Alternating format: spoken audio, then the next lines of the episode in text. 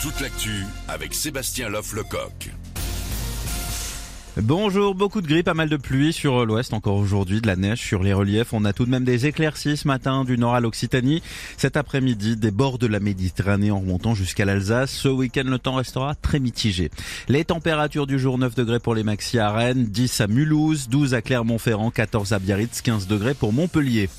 Encore un mot du temps et un nouveau signe du changement climatique. Après un automne record déjà, cet hiver 2023-2024 est le troisième plus chaud jamais enregistré dans notre pays selon Météo France. Comme ces trois dernières années de décembre à février, les températures ont dépassé les normales de saison en moyenne de 2 degrés. Mobilisation surprise des agriculteurs à Paris. Une manif d'une cinquantaine de personnes a eu lieu ce matin, place de l'Étoile, au niveau de l'Arc de Triomphe. Des interpellations ont eu lieu. L'espoir d'une grève semble s'éloigner au Proche-Orient. Une fusillade lors d'une distribution d'aide alimentaire a fait 110 euh, morts et des centaines de blessés hier à Gaza. L'armée israélienne reconnaît des tirs mais reporte la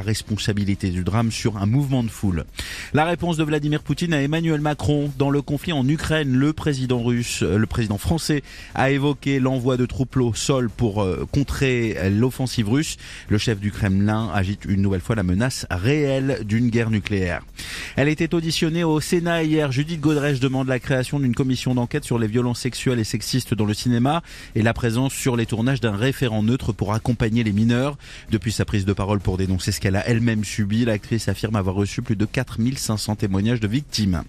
Les nouveautés de ce 1er mars en supermarché pour des prix plus justes aux fournisseurs, les promotions de 80-90% sur les produits non alimentaires type lessive, gel, douche ou papier toilette sont désormais interdites et limitées comme pour les produits alimentaires à 34% max de rabais.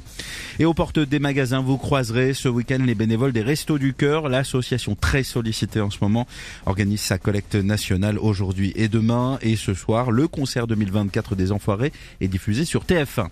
Paul Pogba à nouveau dans la tourmente. Le footballeur international français de la Juve prend 4 ans de suspension suite à un contrôle positif à la testostérone en août dernier. Il nie et va faire appel de cette décision du tribunal arbitral du sport. Le foot sur le terrain et la Ligue 1, 24e journée. On a Monaco PSG ce soir 21h. En Coupe de France, le tirage au sort des demi-finales a lieu ce soir aussi. Hier, Rennes a éliminé le petit poussé de la compétition, le Puy-en-Velay 3-1. Il représentera la France en mai prochain au concours euh, de l'Eurovision en Suède. Avant cela, Slimane est en concert ce soir à l'Accord Arena de